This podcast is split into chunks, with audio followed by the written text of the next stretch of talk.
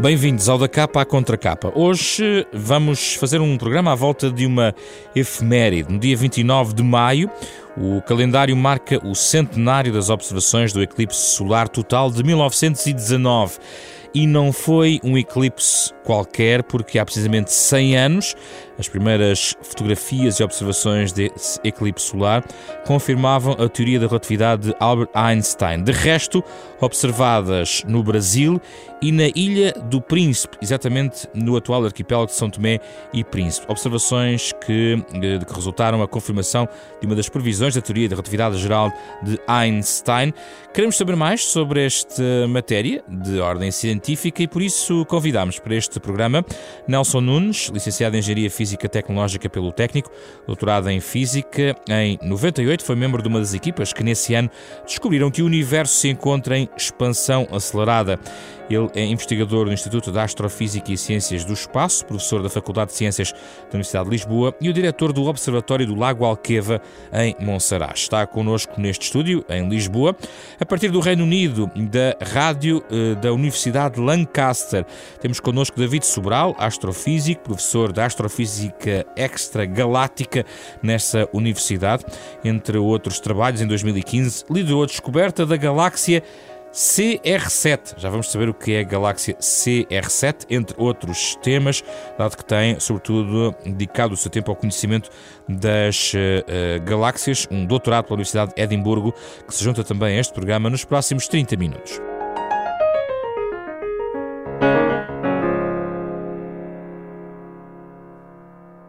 Bem-vindos, obrigado pela vossa disponibilidade. Uh, David, a partir do Reino Unido, Nelson aqui comigo em estúdio, muito obrigado pela vossa presença no Da Capa à Contra Capa.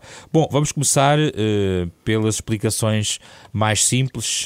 Nelson, esta, este eclipse de há 100 anos, de facto, como sugeria, não é, não é um eclipse qualquer, dá lugar a um conjunto de confirmações fundamentais para diversas ciências o que é que nesta observação foi confirmado e como é que podemos explicar hoje em dia a relevância e a magnitude daquilo que foi confirmado há 100 anos? Uh, foi a primeira prova da relatividade geral como teoria da gravitação.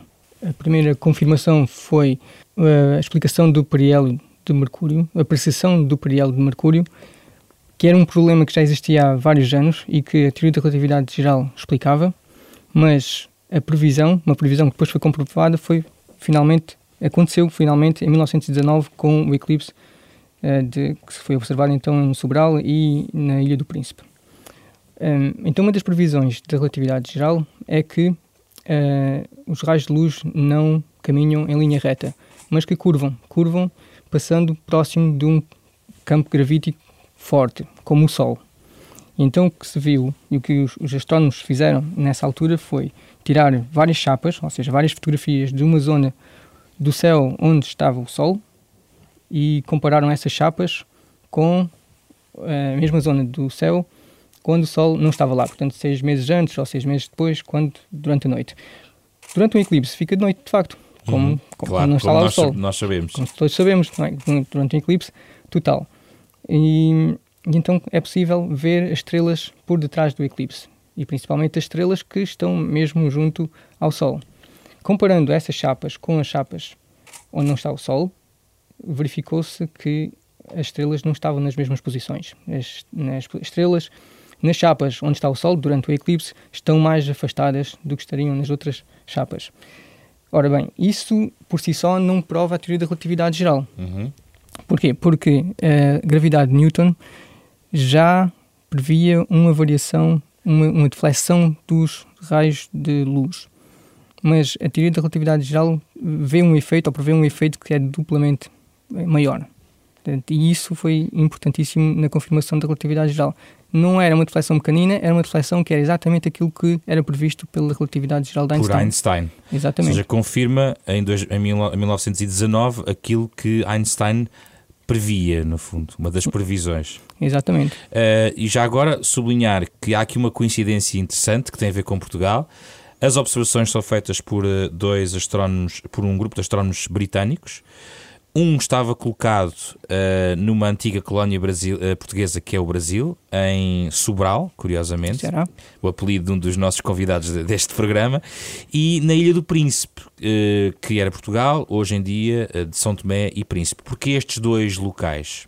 Na verdade, fez um estudo ao Dyson, que era o chefe do Eddington, pediu um estudo para se encontrar os melhores locais para fazer a observação do eclipse sabia-se que iria existir e era um eclipse extraordinário por devido à sua duração. Era, durava mais do que 5 minutos. E dessa, desse estudo identificaram-se esses dois lugares. Hum, eu presumo que tem a ver com a, a, não só a duração, mas também a altura do dia em que acontecia o eclipse. Hum. Uh, David Sobral entra na conversa, que, que, leva, aliás, o apelido do local no Brasil onde foi feita esta observação. Eu acho que há, há também uma imensa história um pouco que mostra como é que a ciência funciona na altura, porque estas duas equipas na prática não coincidiram bem com em termos dos resultados que obtiveram. Na altura, talvez o Arthur Eddington tinha um papel muito preponderante e que foi capaz de convencer a, a comunidade científica, mas muitos anos depois, várias pessoas colocaram até em causa os próprios dados obtidos por Eddington, que eu acho que é, é, muito interessante perceber que a ciência funciona mesmo assim e que é preciso outras equipas, verificarem uh, os dados e as medições. E acho que o que é interessante é que em Sobral as medições que foram, foram feitas uh, apontavam até para a relatividade geral não estar correta a primeira vez que foram feitas e apontavam para uh, algo muito mais próximo da gravidade de Newton. E mesmo na altura, obviamente, os que fizeram as observações não confiaram muito porque sabiam que estavam ligeiramente fora de foco eram muito difíceis e talvez muito menos confiáveis do que aquelas que foram feitas no, no Príncipe. Mas no Príncipe a, a, fragilidade é que foram apenas duas fotografias e baseadas apenas cinco estrelas. Portanto, talvez no, nos nossos padrões atuais dificilmente aceitaríamos isto como uma, uma prova da, da gravitação na altura. Mas acho que mostra muito bem também a preponderância de, de, quem fez a descoberta e o trabalho do Arthur Eddington enquanto comunicador de ciência e uhum. enquanto quase verdadeiro fã da relatividade a, a espalhá-la pelo mundo. Uhum. Eddington foi, esteve na Ilha do Príncipe, ehm, no território na altura sob a administração portuguesa. A outra equipa era liderada por Andrew Cromlin, que esteve em Sobral, no nordeste do, do Brasil. Hoje em dia teríamos, uh, felizmente, muito mais equipas a fazer trabalhos independentes e seria, portanto, muito mais fácil obter várias fotos que seriam válidas para, para tudo isto. De qualquer maneira, eu acho que importa salientar que, muito mais recentemente, e quando estas observações foram postas em causa, uh, análises mais modernas foram feitas em relação aos dados de Sobral e quando isso foi feito, uh, as observações passaram a estar consistentes com aquelas que foram feitas no Príncipe. E, portanto, as próprias observações eram consistentes, mas era, era simplesmente muito difícil fazer astronomia nessa altura. Sim, este é um ponto interessante, uh, Nelson, é que ao longo do tempo, como é que foi sendo desafiada, digamos, a conclusão que foi obtida há 100 anos? Ou seja, foi questionada muitas vezes. Quem fez as, eh, a avaliação, quem fez o, a análise dos dados foi Dyson. Ele não era exatamente uma pessoa que apoiava tanto a relatividade geral como Eddington e acho que foi uma escolha dele mesmo não apresentar em 6 de novembro os resultados do Sobral. E, e acho que uh, conscientemente ele percebeu que havia ali mais trabalho a fazer e, ao contrário do que algumas pessoas disseram uh, no futuro, estou a falar dos anos 70, ele quis ser cauteloso. Ele não esteve a esconder os resultados porque eles indicavam que era a relatividade, a, a gravitação de Newton que, que, vingava, que era a teoria da, da gravitação. Pelo contrário, acho que ele achou que era preciso um bocadinho mais de estudo e hum. realmente fez-se a confirmar, como o David estava a dizer, que uh, os resultados eram concordantes com a experiência, com a observação de, da Ilha do Príncipe. Ao longo destes 100 anos, uh, por várias vezes foi confirmada a teoria da relatividade geral de Einstein, como há experiências ou observações como o desvio para o vermelho gravitacional, que é algo que é também previsto pela relatividade geral. Uh, outras outras possibilidades, outras possibilidades, quer dizer, outras formas de confirmar a teoria da relatividade geral de Einstein é o atraso gravitacional, ou atraso de Shapiro.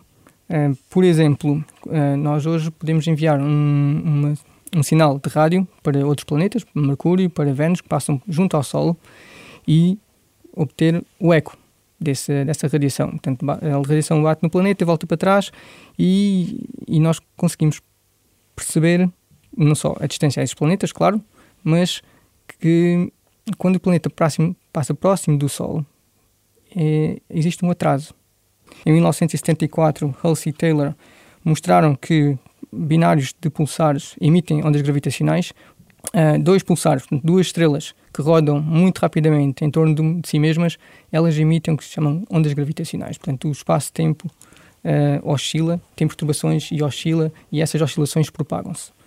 E daí é formato de, que chamamos de onda, não é? Exatamente. Okay. É, daí. Mais recentemente, agora em 2016, foi anunciado a detecção direta de ondas gravitacionais. Exato. David Sobral, feitas estas validações de, nestes 100 anos uh, em relação a esta teoria, e nomeadamente agora este último ponto que estava aqui a ser uh, recuperado, 2015-2016, uh, coloca-se a questão da relevância, não só de porque consolida a teoria uh, de, Einstein já vigente, mas também sobre as aplicações que tudo isto abre. Uh, tudo isto poderá servir exatamente para quê em relação àquilo que já sabia? E eu coloco-lhe esta pergunta, David. Quer dizer, eu acho que existem, ou existe uma espécie de duas maneiras de encarar essa pergunta. Uma, para mim é um bocado mais pessoal, que é compreender o universo, acho que é o maior propósito que, que a humanidade pode, pode ter Uh, mas por outro lado, percebo a, a necessidade de, de, uma aplicação mais direta. E eu acho que aí a relatividade tem sido também uh, fantástica, porque toda a gente usa GPS não é? No, nos, nos, smartphones para, para conduzir todos os dias. E essas correções relativísticas são importantíssimas para, para, para fazer a navegação, por satélite. Portanto, mais que não seja, sabemos que a relatividade tem uma aplicação quase diária agora para, para milhões e milhões e milhões de pessoas. Tem a ver com o facto de, ainda que as diferenças sejam muito, muito pequenas, o tempo não passa da mesma maneira aqui na Terra e no espaço, ou, ou se formos, por exemplo, para muito longe de, de, uma, de uma massa. E, portanto, essas correções passam a ser importantes quando, quando queremos ter uma, uma precisão fantástica.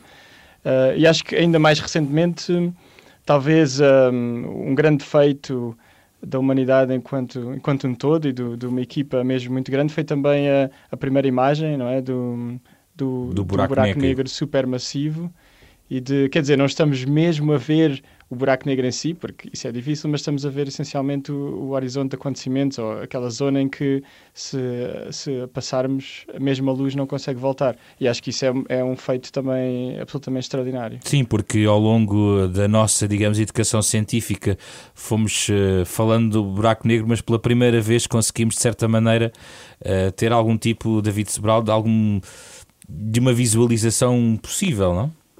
acho que a grande, uh, sei lá, quase a grande conquista nos últimos 100 anos, há 100 anos, para confirmar ou para testar a teoria da relatividade geral, estávamos uh, a fazer fotografias uh, em, em, placas, em que conseguíamos tirar no máximo duas, três, e em que as medições eram extremamente desafiantes. E passados 100 anos, estamos a utilizar telescópios, essencialmente antenas, que estão espalhadas por todo o planeta Terra, que trabalham em conjunto e com algoritmos extremamente sofisticados uh, fomos capazes de, essencialmente, de fazer uma, uma imagem de, deste, desta última superfície até a luz não conseguir mais, mais voltar.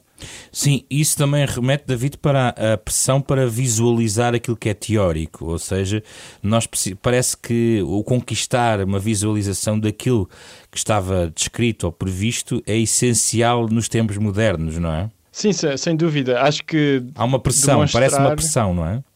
Acho que não é só, acho que enquanto, pelo menos enquanto cientista, eh, qualquer eh, descoberta que eu faça ou que colegas meus façam, eu quero sempre ver os, os dados, ou quero sempre, quero sempre poder mexer, testar, ver se, se há alguma coisa que possa não fazer sentido. E acho que fazer, tirar uma imagem do buraco negro é uma, é uma prova direta de que existe da maneira como, como concebemos e que permite depois começar a fazer medições e, e nos permite estudar muito para além de apenas dizer que os buracos negros existem mesmo. A que velocidade está a aumentar a capacidade tecnológica de observação e de trabalho sobre estas matérias? É algo que é uma aceleração que, que é previsível nos próximos anos? Sim, eu acho que sim. Isto é o efeito secundário da ciência. A ciência anda de mão a mão com a tecnologia. Ao procurar responder a várias questões relacionadas com a ciência fundamental, irá desenvolver a tecnologia. E, por outro lado, a tecnologia volta a alimentar a ciência. E estas coisas, como estava a dizer, andam de mão em mão e é natural que haja uma aceleração neste sentido.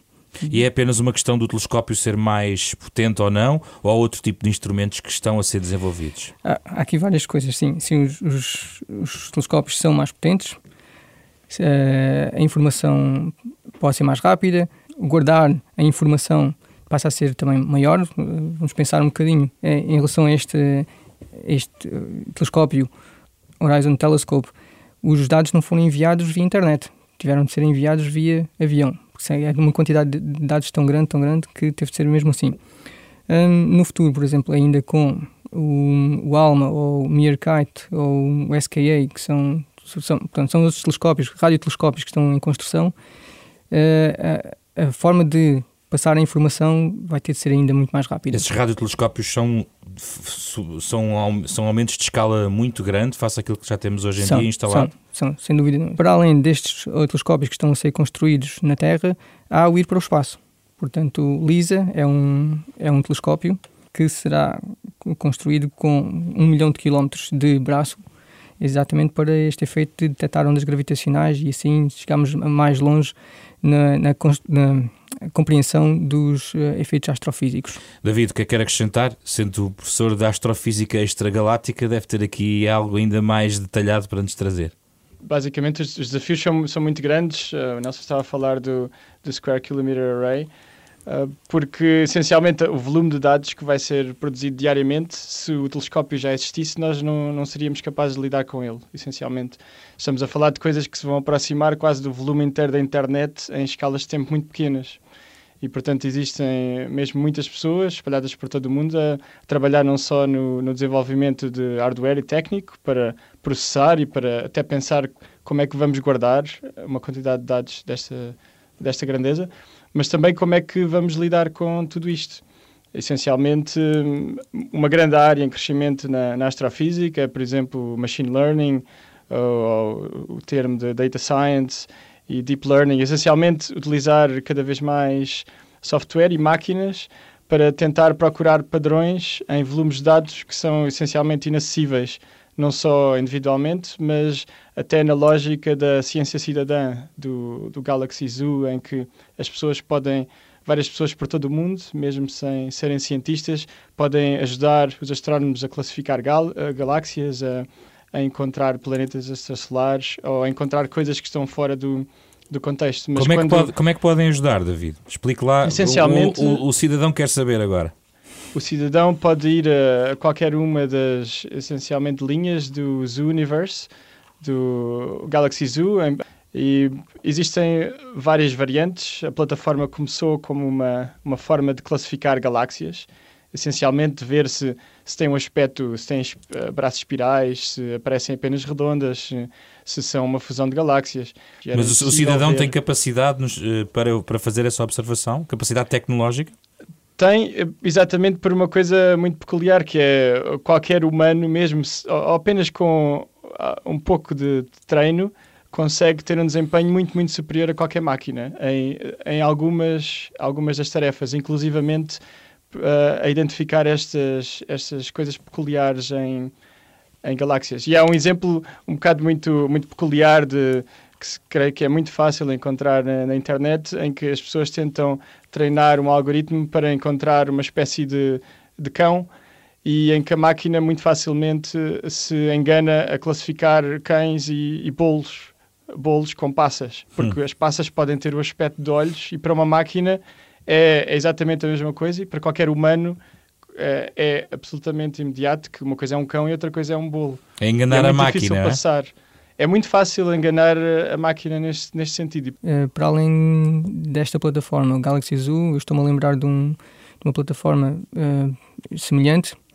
que consiste em determinar a direção e o aspecto dos ventos em Marte. Se estes novos descobertas poderão ter, eh, vão ter o impacto de desenvolver o interesse crescente sobre a ciência fundamental, que é uma questão, até do ponto de vista de educação, sempre um desafio, ou seja, atrair uh, jovens para, as, para questões como a física, até para a própria matemática, mas por exemplo, estava a pensar sobretudo na física, uh, uh, e, e recolocando a questão da visualização, que hoje em dia as novas gerações são muito formatadas em relação à necessidade de visualizar algo uh, se lhe parece que é decisivo para manter o interesse em algo que tem que ser mantido, que é o conhecimento fundamental da ciência.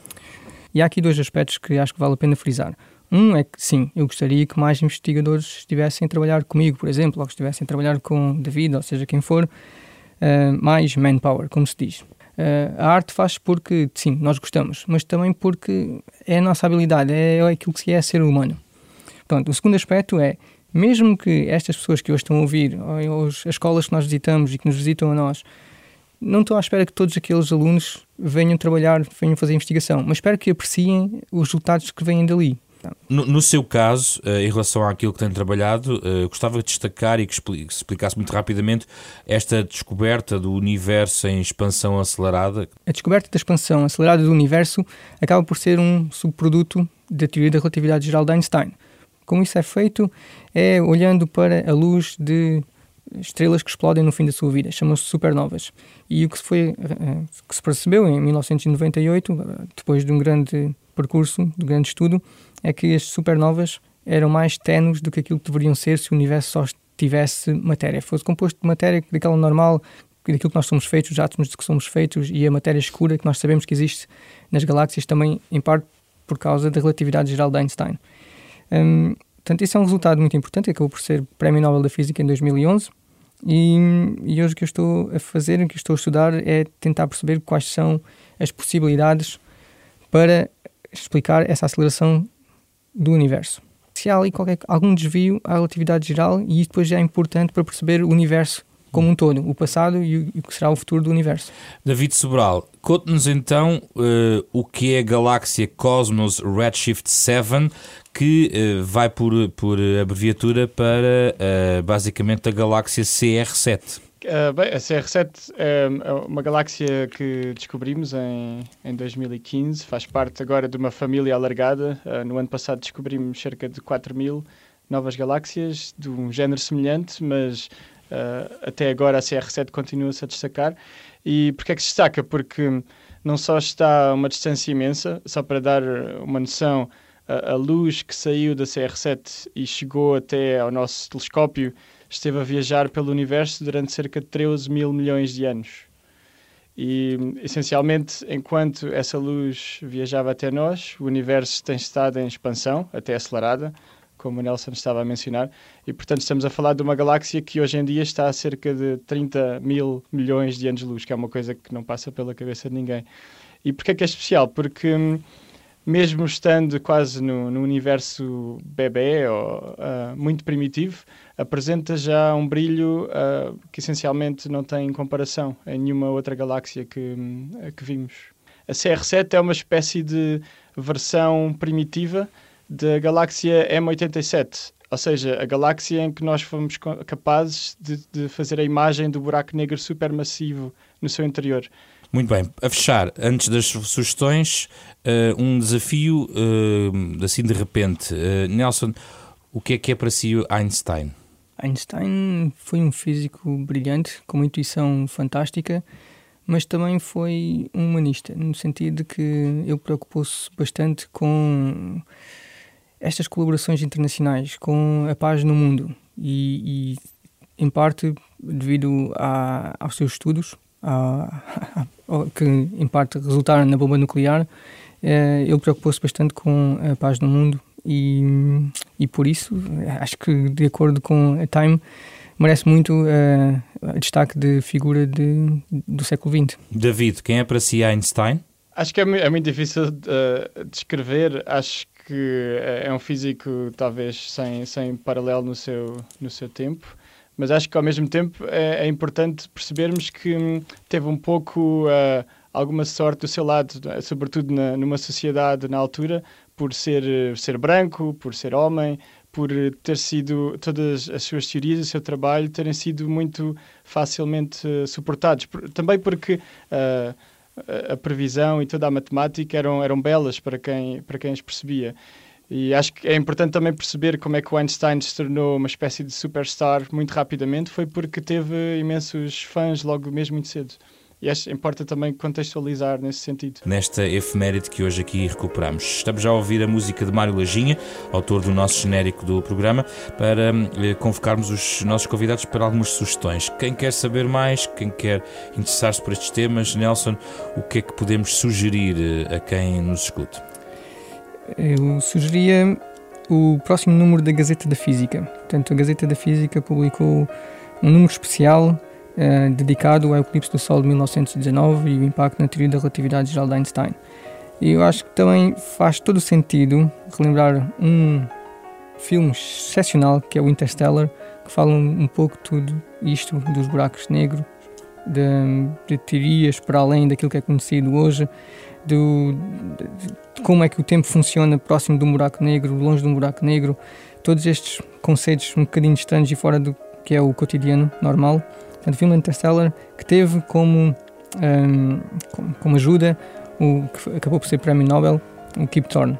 E, e, outra série que saiu há pouco tempo, acho no ano passado ou há dois anos, que é a série Genius, de, que é da National Geographic, também retrata muito bem a vida de Einstein e, e, e fala um bocadinho da ciência por detrás da, da vida de Einstein. David Sobral? Acho que para, para saber um bocadinho mais eh, dos aspectos da ciência, talvez eh, obviamente, Breve História do Tempo, Stephen Hawking, uh, ou talvez O Universo Elegante, Brian Greene, creio que ambos editados pela, pela Gradiva, ou talvez para explorar estes conceitos, mas numa perspectiva talvez mais humana e perceber que a ciência não são só os, os, os, factos e que existem muitas coisas às vezes nos bastidores e um bocado de lutas pessoais, etc. Uh, eh, talvez o mais rápido que a luz, João Magueiros, uh, que dá uma perspectiva muito, muito interessante e não convencional de como é que é trabalhar e, por exemplo, desafiar uh, Einstein. Obrigado pela vossa presença e pelos vossos testemunhos. Nelson Nunes e David Sobral, os nossos convidados, falámos aqui sobre a efeméride desse eclipse solar fotografado há 100 anos, em maio de 1919, como se liga à teoria da relatividade e também às mais recentes eh, descobertas que confirmam também o gênio de Einstein. Este programa pode ser ouvido todos os sábados às 9h30 da manhã, na Renascença. É uma parceria da Fundação Francisco Manuel dos Santos. Está também disponível em podcast nas diversas plataformas digitais habituais e também rr.sap.pt. Fizeram este programa Carlos eh, Alberto Vermelho, André Peralta, Ana Marta Domingos e José Pedro Frazão. Regressamos no próximo sábado com outro tema para este da capa contra capa.